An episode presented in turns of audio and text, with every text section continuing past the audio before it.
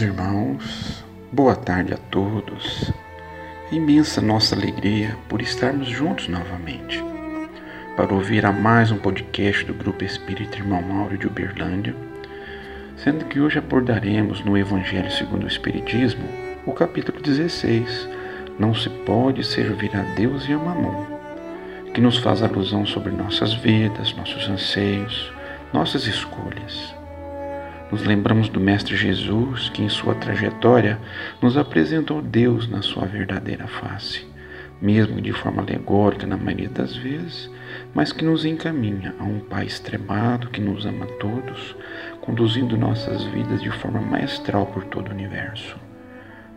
Quando teremos um trabalho em dose dupla, com a participação da Simone Gonçalves Moreira, nossa querida irmã que hoje reside em Tumbiara, mas que mora em nossos corações, contando com a participação do Dione.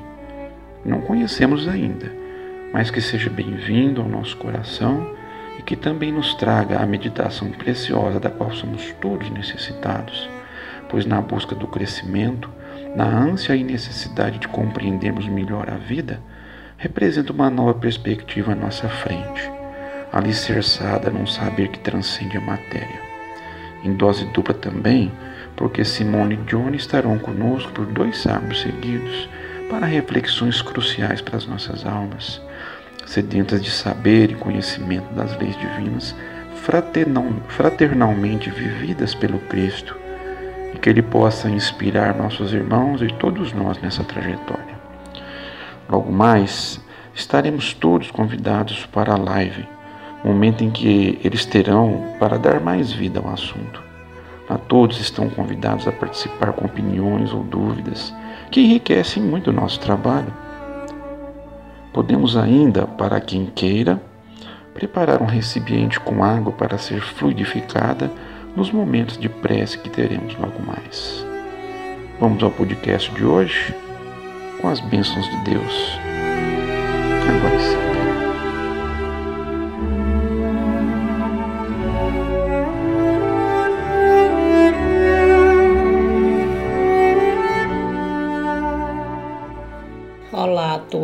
A todas.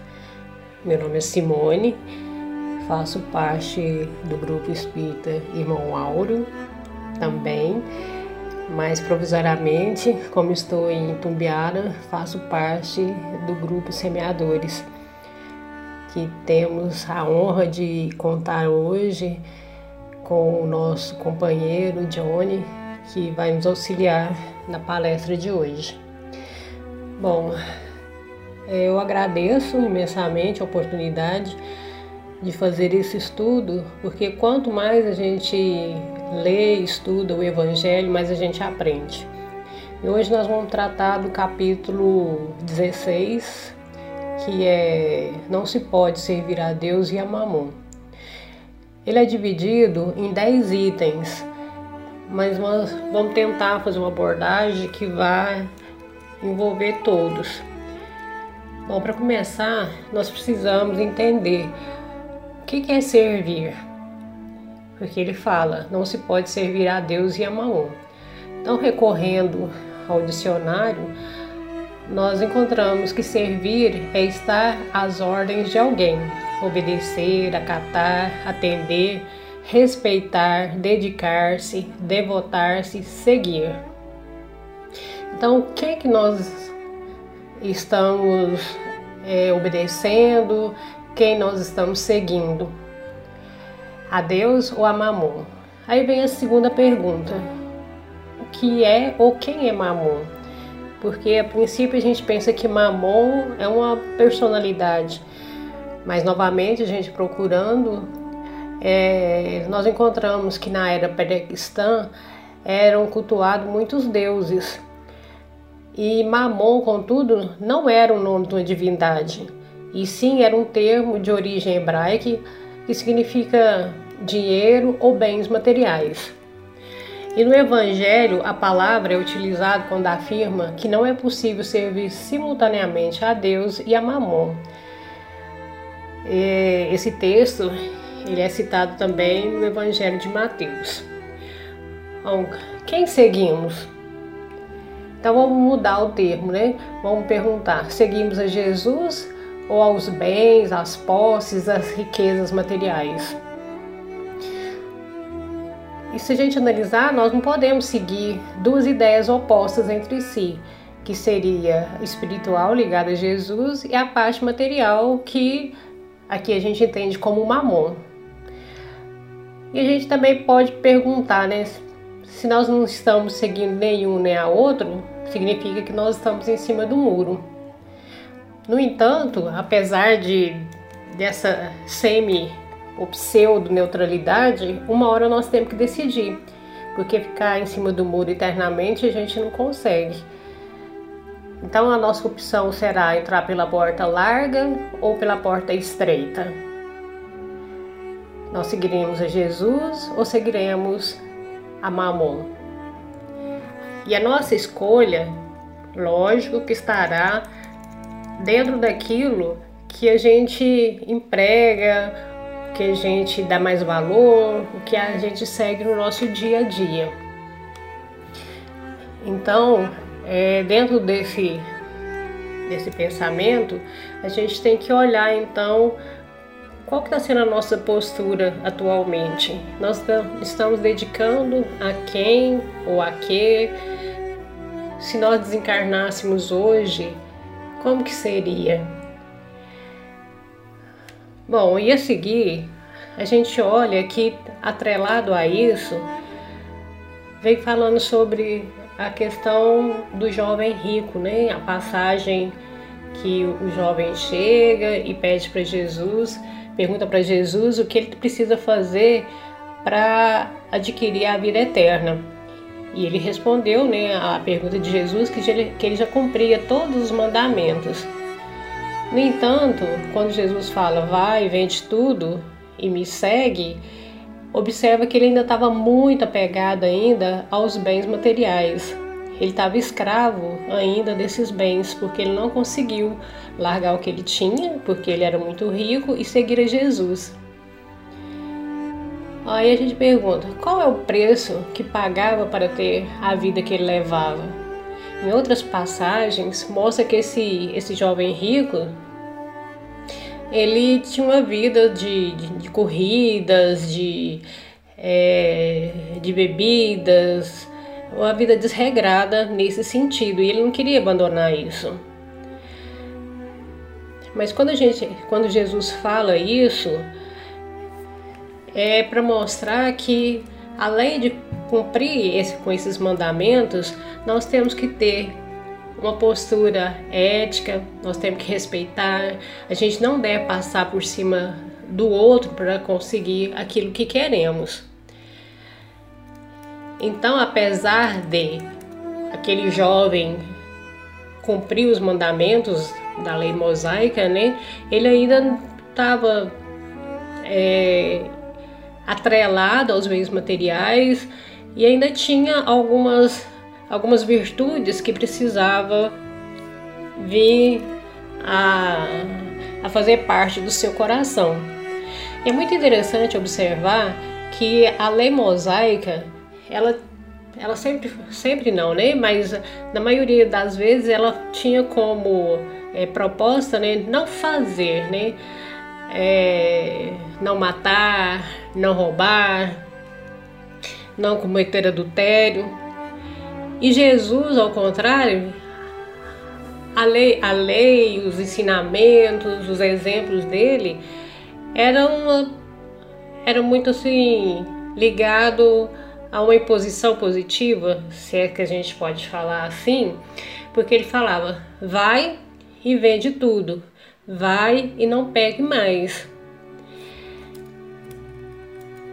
Quando a gente pensa nessas, nessas passagens, é, nessa parábola do jovem rico, a gente lembra de alguns personagens evangélicas que fizeram isso que foram, não pecaram mais, largaram tudo que tinha para seguir a Jesus. Então a gente tem, para citar exemplo, Paulo de Tarso e Maria Madalena, porque eles tinham posses. No entanto, eles abandonaram tudo, fizeram as suas renúncias para seguir Jesus. Quando a gente faz renúncia? É uma boa pergunta, né? Qual o momento que a gente sabe que a gente está fazendo renúncia? É naquele momento quando nós optamos em fazer o bem sem sentir dor alguma, quando fazemos de todo o nosso coração. Aí vem outra pergunta muito interessante, né? A gente faz essas renúncias ou não faz? Mas vem uma outra atrelada a essa. Por que, que a gente gosta tanto de acumular? Por que, que a gente tem essa questão de, ah, eu tenho que ter muita bolsa, muito celular? E para mostrar essa questão, é, Jesus veio com a parábola do homem rico, porque ele colheu muito, então ele tinha muitos grãos. E o que, que ele pensou? Bom, eu vou derrubar esses celeiros menores, vou construir um maior e vou falar para minha alma: repousa, come, bebe, ostenta. E pensando que ele teria uma vida farta pela frente. No entanto, o que, que aconteceu? Naquela mesma noite, ele desencarnou. Qual foi então o objetivo de juntar tantos bens? Porque ele não levou nada. Então a gente observa que ele era ganancioso, é, ele era ávaro, ele não pensou na questão da caridade, em poder dividir aqueles grãos com aquele que não tinha. E pensando nessa, nessa passagem, né, nessa parábola, a gente pergunta: será se nós também não estamos dando uma de tio Patinhas? Os mais antigos lembram, né? O tio Patinhas era aquele que tinha montes de dinheiro, nadava no dinheiro e, no entanto, ele não tinha é, prazer em comprar uma blusa, uma comida, ele sempre ficava esperando que o outro lhe desse. E não gastava com ele mesmo, né? Então, para quê, né? Então, a gente trabalha, nós temos a possibilidade de conseguir o nosso sustento, mas é, a gente tem que pensar, né? Será que a gente está pensando que nós viveremos eternamente? como que será essa essa vida nossa em relação aos bens materiais. Porque da vida a gente só leva a vida que a gente levou. E a gente tem que pensar que esses bens materiais, eles ficarão aqui. E o que a gente vai levar na nossa bagagem de volta é realmente aquilo que a gente viveu aqui na Terra nós somos é, avarentos, nós fomos orgulhosos, a gente ficou seguindo a mamon ou nos dedicamos à prática do bem. E pensando nesses ensinamentos, é, a gente percebe que existe também uma avareza social, uma ganância social que provoca esse desequilíbrio que existe entre as nações. A gente observa que tem alguns países muito ricos e outros com pouco, onde tem fome, onde tem desemprego, falta de saneamento, falta de medicamento, até de água potável. Então a gente observa que tem muito dinheiro sendo destinado a outras coisas. E nessa nessa nossa, nossa, nesse nosso egoísmo, agora individual, mas não social, a gente fica atrelado às questões materiais e esquecemos que as melhores coisas que nós temos nessa vida é de graça. O sorriso que a gente é, sente bem, de um abraço que nessa, nessa época de pandemia nós estamos impedidos de abraçar mais, de andar descalço, de parar um pouco, olhar para o céu, observar o céu mesmo, as estrelas, ouvir os passarinhos, dançar na chuva. Quando a gente conversa com os nossos amigos, tanto que é bom, né? a geração de hoje não, não consegue ainda, né? Não, não tem esse hábito, mas comer fruta no pé. E a gente vê que realmente quem que é rico é aquele que sabe viver aproveitando o que a vida tem de melhor, tendo ele bens materiais ou não. E, e pensando também nessa questão de, dos bens materiais, né, que, que muitos são taxados porque têm bens materiais, mas em momento, em momento algum Jesus falou que era pecado né, ter bens materiais. Mas a gente passa agora para o ensinamento que foi dado em relação a Zaqueu. Que Zaqueu era um cobrador de impostos, ele tinha uma estatura é, baixa, né? ele não era um homem grande, mas ele queria ter contato com Jesus. E para fazer isso, o que, que ele fez? Ele subiu numa árvore para ver, para observar Jesus quando ele passava. E Jesus, tendo visto né, em cima dessa árvore, falou para ele descer e que ele passaria a noite na casa de Zaqueu, o que assustou muito, né, até seus, seus discípulos. Mas a gente vê que nessa passagem, o Zaqueu, ele se propôs a fazer uma reforma íntima, ressarcir todo o mal que tinha feito. E nessa passagem ainda, é, Jesus mostra que ele realmente veio aqui para recuperar as ovelhas que estavam perdidas, que os sãos não precisam de médicos, né? E que Zaqueu era aquele que precisava dele naquele instante.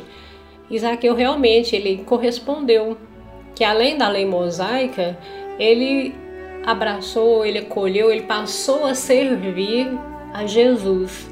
E ele quis é, ressarcir todo o mal que ele tinha feito até então. Destruiu as riquezas, pagou o que ele tinha cobrado é, de forma indevida e ele passou a seguir então a Jesus e deixou de lado Mamon, que foi bem ao contrário do jovem rico, né? E na verdade, se a gente for pensar, é, o dinheiro em si, ele não é bom nem mal, ele é neutro. Ele vai ser conforme aquilo que as pessoas fizerem dele.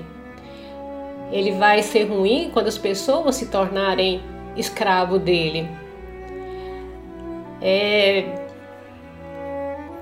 E também a gente tem que prestar atenção, porque a gente fala que a, a riqueza é um mal, que a riqueza desvia, mas a gente tem que pensar também que a pobreza também ela pode ter um lugar muito muito complicado, né, dentro da sociedade porque a gente pode passar a ser um peso social. É, tem uma história de um, de um mendigo que vivia numa rua e com o tempo ele criou amizade com determinados moradores e um desses conseguiu um emprego para ele. Foi lá, apresentou ele para o dono do sítio e falou: Olha, aqui você vai ter um salário, você vai ter um lugar para dormir, para comer e você vai ter o seu salário, né? Tá. Passaram-se dois, me dois meses, quando esse morador saiu para trabalhar, ele se depara com um mendigo. Ele falou: ah, Mas o que, que aconteceu? E o mendigo respondeu: Ah, aqui lá não era para mim não. Lá eu tinha hora para acordar, hora para fazer as coisas, tinha que obedecer. Aqui na rua não. Aqui eu acordo na hora que eu quero, eu nunca passo fome. E ainda eu recebo mais, eu ganho mais do que eu teria como salário. Ou seja, ele estava sendo um peso social. Ele teve a oportunidade de trabalhar, mas a opção dele foi manter-se na mendicância. E a gente lembra que a lei do trabalho faz parte da lei divina.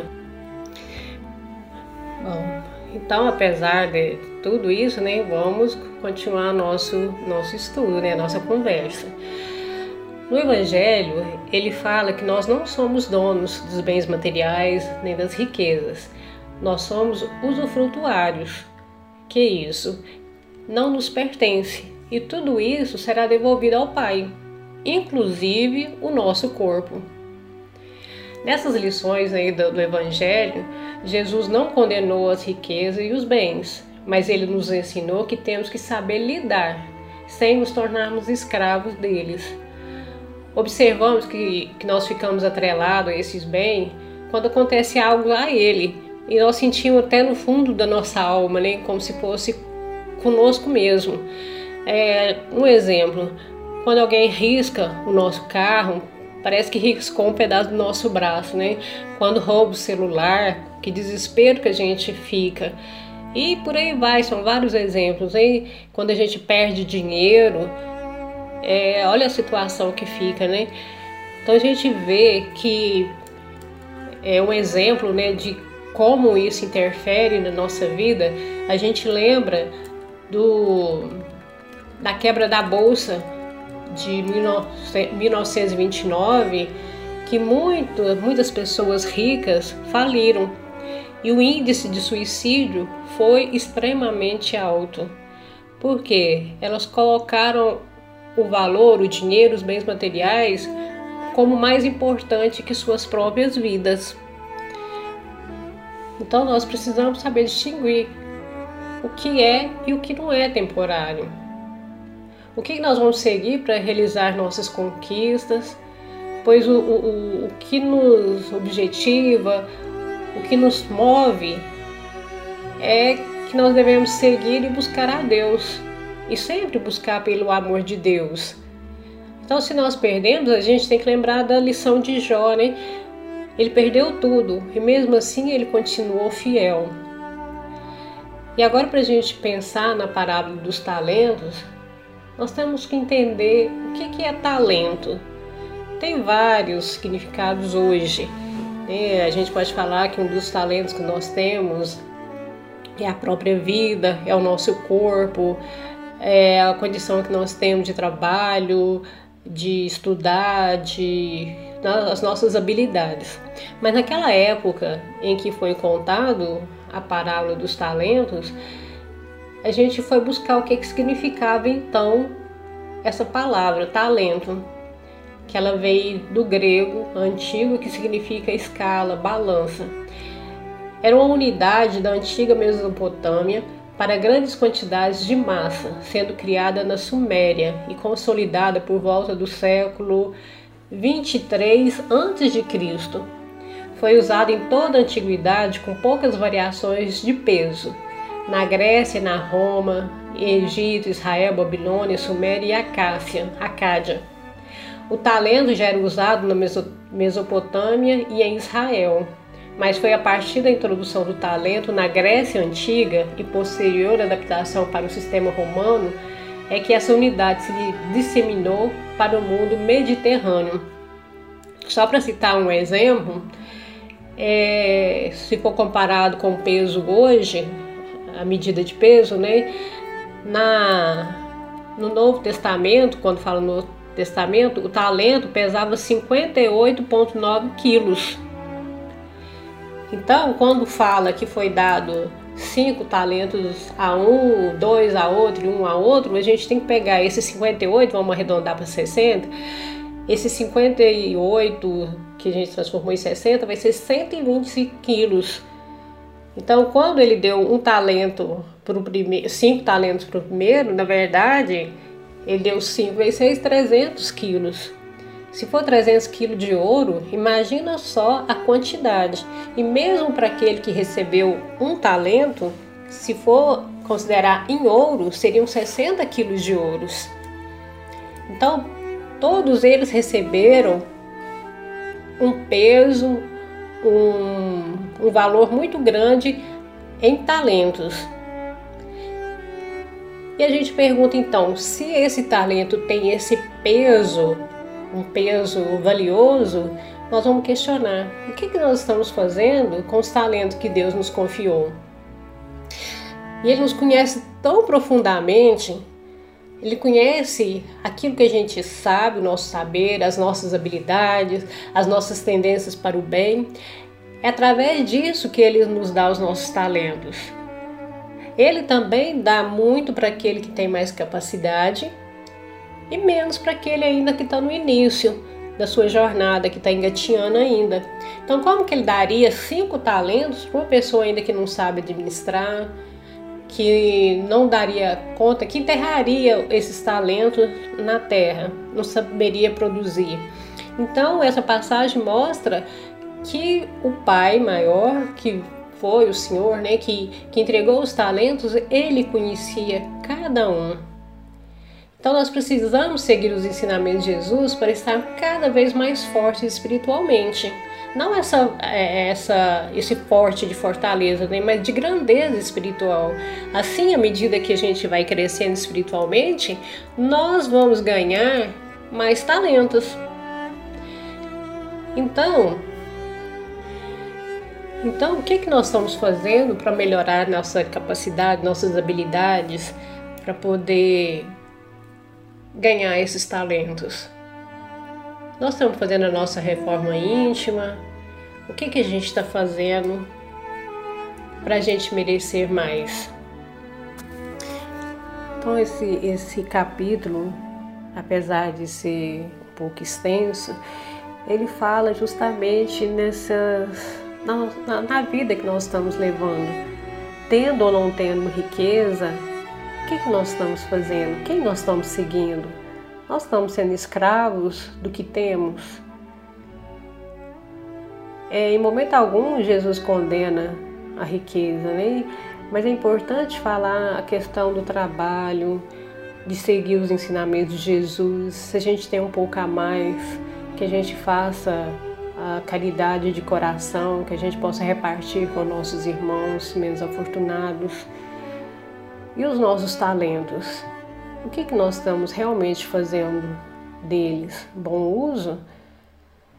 Lembrando que quando a gente desencarnar, quando chegarmos no plano espiritual, nós vamos levar o que coube no nosso coração. O caixão realmente ele não tem gaveta. Nós não vamos poder levar nada. Eu lembro aquele filme do Todo-Poderoso, em que o momento que Deus abre a gaveta né, para aquele que seria o Deus por um tempo. E a gaveta dele era enorme. O arquivo dele era enorme. E o que consta nesse arquivo? É o que realmente nós fizemos efetivamente para o bem ou para o mal do próximo. Eu acredito que, que agora o plano espiritual está mais. Tá bem na nossa frente, né? Acho que vai pegar um pendrive, vai colocar lá para ver todas as nossas ações. Tudo que a gente praticou de bem ou mal. Se a gente seguiu, se a gente serviu a Jesus, se a gente serviu a Mamon, se a gente ficou no meio, estava no meio do muro, né, em cima do muro, quando nós fomos chamados de volta à pátria espiritual. Então, essa é a primeira parte. E o Johnny vai continuar com, com os ensinamentos. E só para encerrar a minha fala, eu quero fazer uma passagem para a gente refletir, né?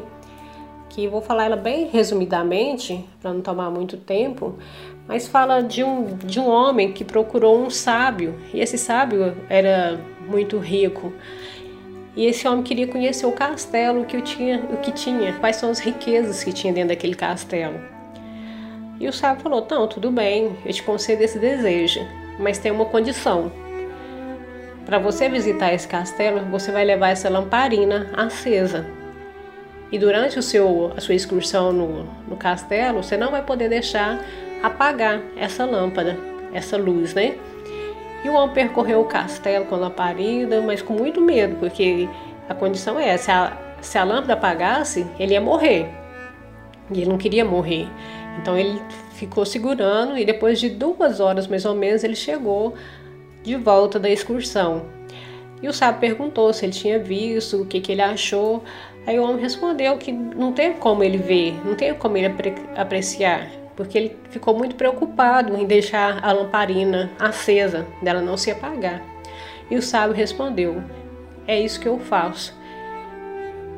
A minha busca, o meu objetivo é não deixar minha luz interna se apagar. Se a chama da minha alma se apagar, deixar de ajudar, deixarei de ajudar a iluminar o mundo. Ou seja, não eram os bens materiais que o levariam a Deus, e sim essa chama. E qual a riqueza então que nós levaremos para o plano espiritual? O que, que nós estamos fazendo com os talentos que Deus nos concedeu? Enterrando na terra ou multiplicando? Fiquem em paz, fiquem com Deus, fiquem com saúde. Muito obrigado, um abraço a todos.